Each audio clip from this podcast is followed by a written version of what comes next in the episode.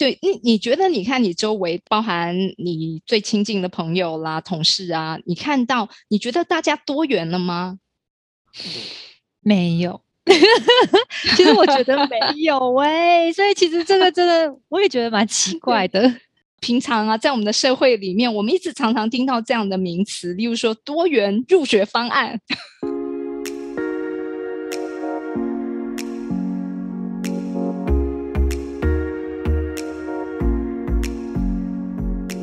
迎来到沙塔学院院长聊心事，我是 Cecily，我是 Amy。Hello，Amy 啊，我觉得我们前面聊了那么多呢，就是风向时代，你们这个新时代的一个状况，我觉得简单可以用一句话来去呢概括，也就是其实你们这个时代在追求多元，可以这么说吗？嗯，我觉得要切两半呢，有一半的人是应该就是。天生就喜欢追求多元这件事，可是我觉得有另一半的人有可能是跟我一样，啊，对我觉得我们是属于对比较爱追求多元的，但是另外一部分的人，我觉得有点是被动的，因为以前就讲到一件事啊，就是从小我们都教什么五育均衡啊，德智体群美一定都要会啊，所以如果你没有德智体群美都很 OK 的话，你就没有办法去领一个什么。五什么五五育全全优还是什么之类的那种奖品，可是是这个追求到底是主动还是被动？我就觉得一半一半呢。对，你你觉得你看你周围，包含你最亲近的朋友啦、同事啊，你看到你觉得大家多元了吗？没有，其实我觉得没有哎，所以其实这个真的我也觉得蛮奇怪的。是你，你会觉得我我们的呃平常啊，在我们的社会里面，我们一直常常听到这样的名词，例如说多元入学方案。嗯，可是呢，其实呢，这个多元的说法，在我们的社会里面呢，听起来好像只是个口号，它并没有真正的感受到它是落实在我们的社会里头。嗯，对我有点这种感觉。可是老师，为什么你会这样想啊？好，OK，因为其实呢，我觉得我们所谓的多元啊，其实可能很像你讲的，就是德智体群美。你已经有了一个框架，你知道呢，你应该要德育很好，你要呢，就是美术也要很好，你要知识也要很好。可是呢，其实所谓的多元根本不会有框架的。嗯。对，多元也就是呢，其实它存在呢各种无限可能的探索，对，它是需要探索出来的。嗯，赞成。但是呢，探索这件事情呢，其实它可能会有的问题是什么？嗯，找不到方向就一直在探索吗？我觉得探索其实呢有一个很大的在我们的社会看到的问题，就是探索的反面会等于风险。对对对对对，嗯，对不对？你刚刚讲的就是因为找不到啊，所以呢，我们得要一直不断的尝试啊。对，那在尝试的过程里面，其实呢，你可能会摔跤。会，你可能会出错，对。你可能呢会呃受伤害，嗯，你可能呢会失败，嗯，很大的可能，这些都是有非常大的可能的。这个探索也意味着你一直不断的要走出舒适圈，对，对，可是它却跟我们的社会很严重的一个现象。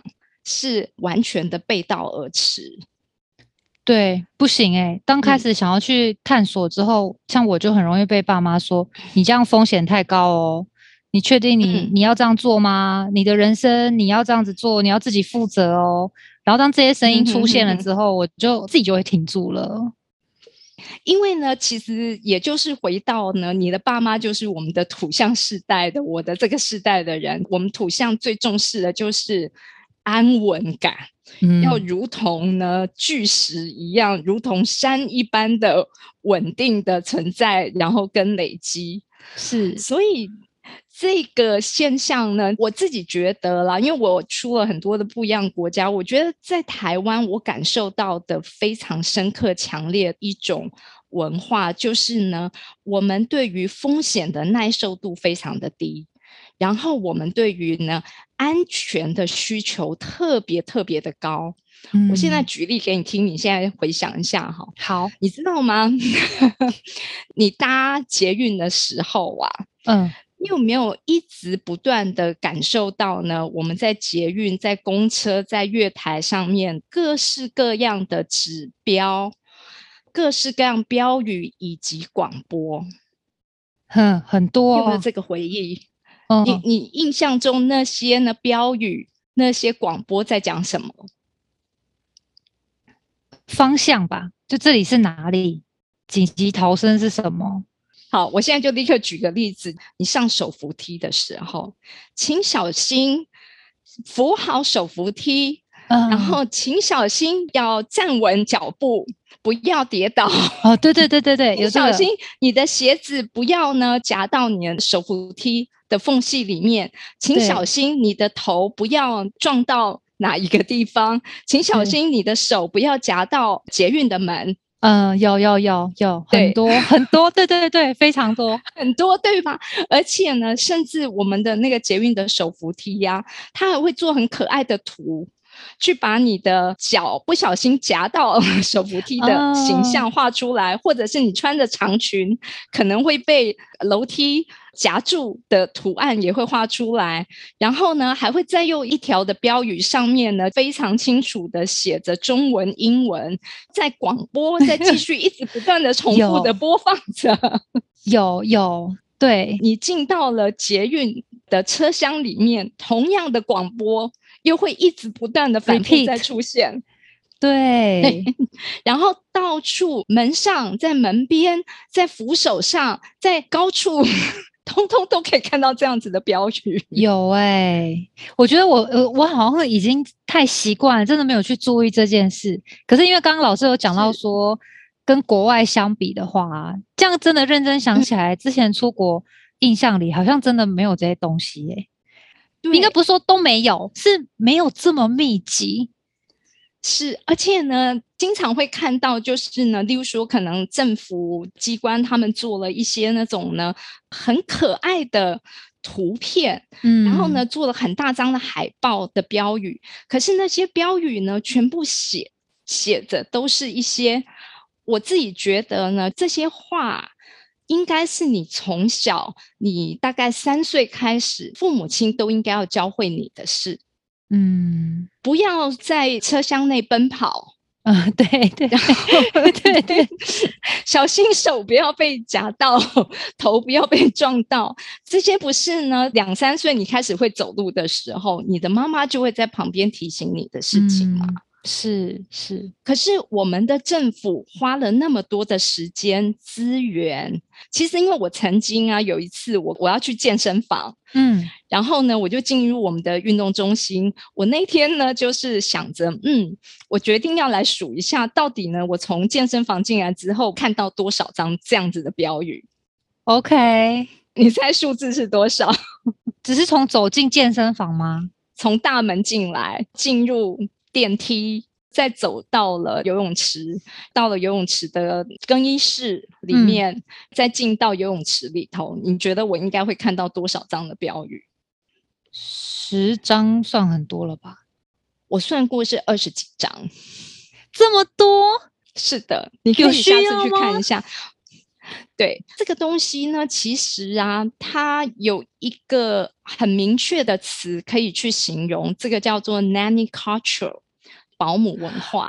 这个词呢，是从有一个纽约市的市长叫白思豪，那他当年其实他的施政的风评非常的好，可是呢，他却因为他做了一个政策，被纽约的市民呢骂到翻，就是呢，他觉得呢很多的市民都太肥胖了，所以他开始呢限制大杯饮料的含糖比例，那很好啊。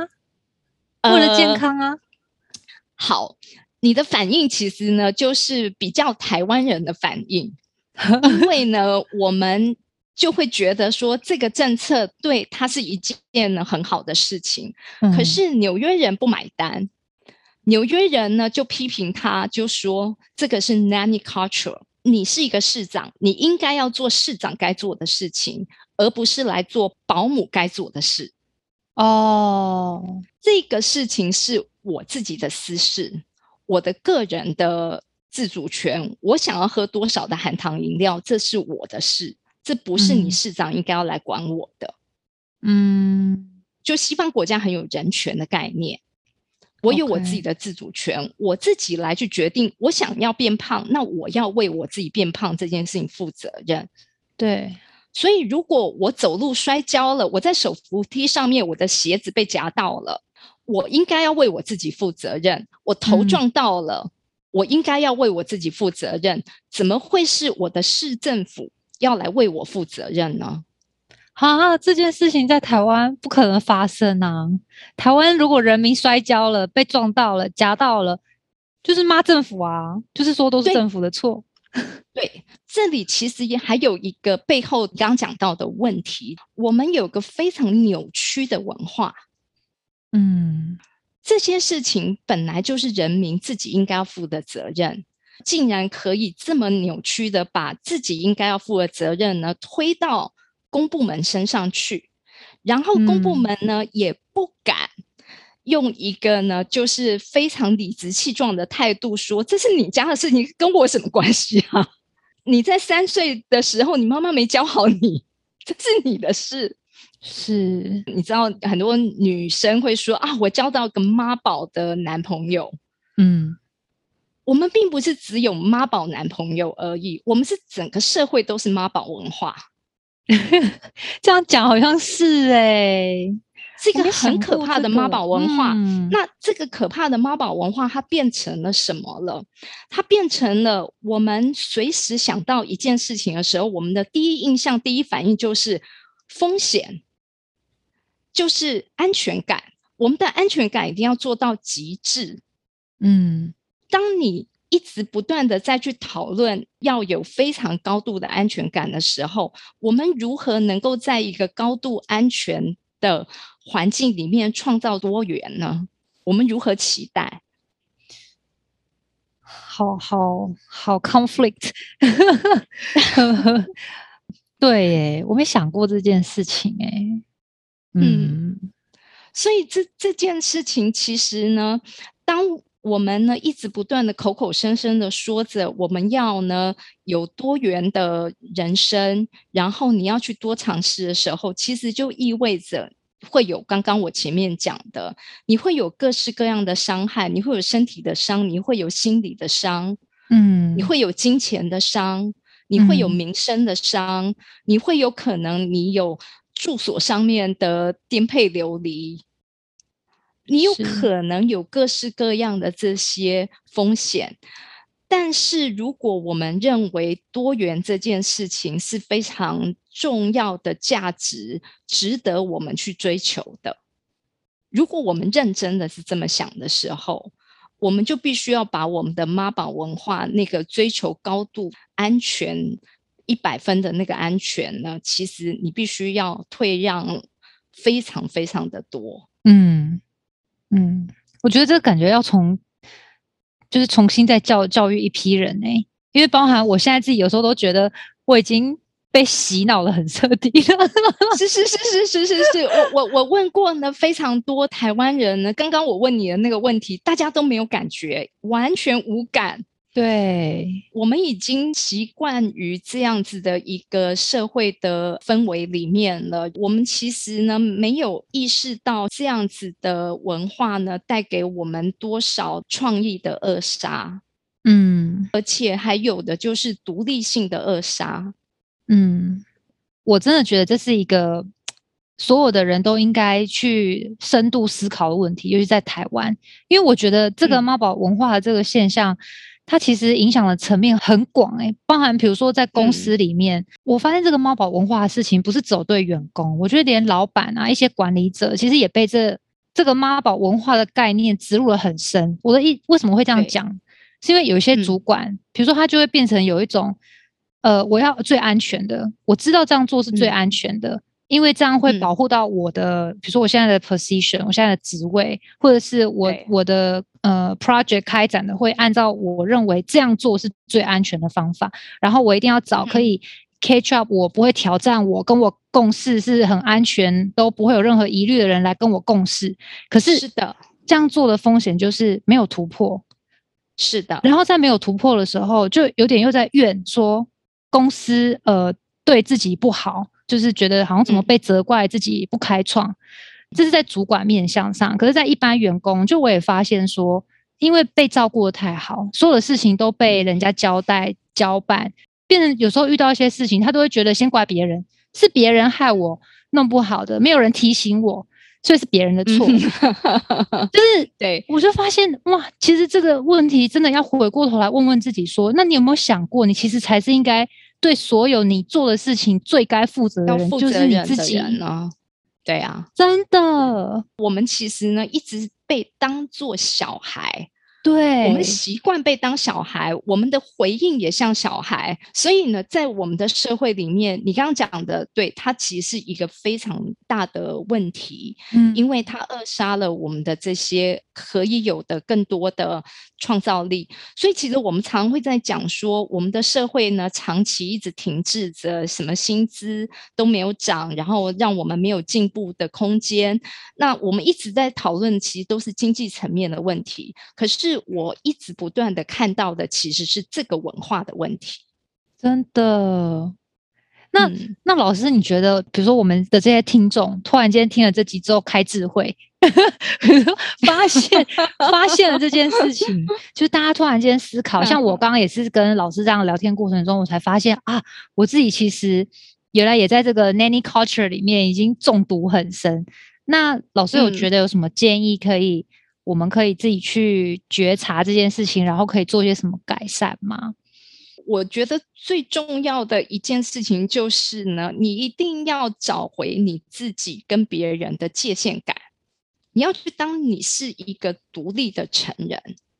当你是个独立的成人的时候呢，有哪些事情其实是你一个独立的成人，你本来就应该要负的责任，并且你也必须要把你跟别人之间的界限感去划开。例如说，你不要去过度管别人不干你的事情，或者是被别人伸手来去管你不应该管到你的事情，这些东西是要去重新去定义，有自觉的去定义，去切出我们应该要有的界限的。嗯，而且我觉得最重要，其实就是把这个观念讲出来，然后我们要有更多的自觉，希望大家把我们当成人看待。我们是真正的成人，对对对，确实啊，确实，嗯，是是，OK，好，我想我们今天就先聊到这边，我们下次再聊聊我们的风土之间的大战。对啊，这爱恨纠葛，对我真的觉得老师今天提的这件事情，值得我回去好好来想一想，我也来跟我旁边的周围朋友讨论看看。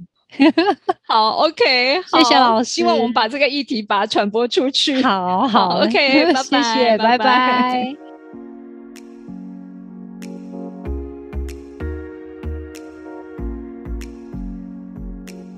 凝视星空，开启生命。占星就是一门教我们了解独特自己的学问。星空凝视占星学院提供多位资深占星老师的资商服务。从初级到高级的核心课程，多样主题的工作坊、沙龙，以及出版占星书籍，欢迎您到星空凝视的脸书粉砖、微信公众号、IG 关注我。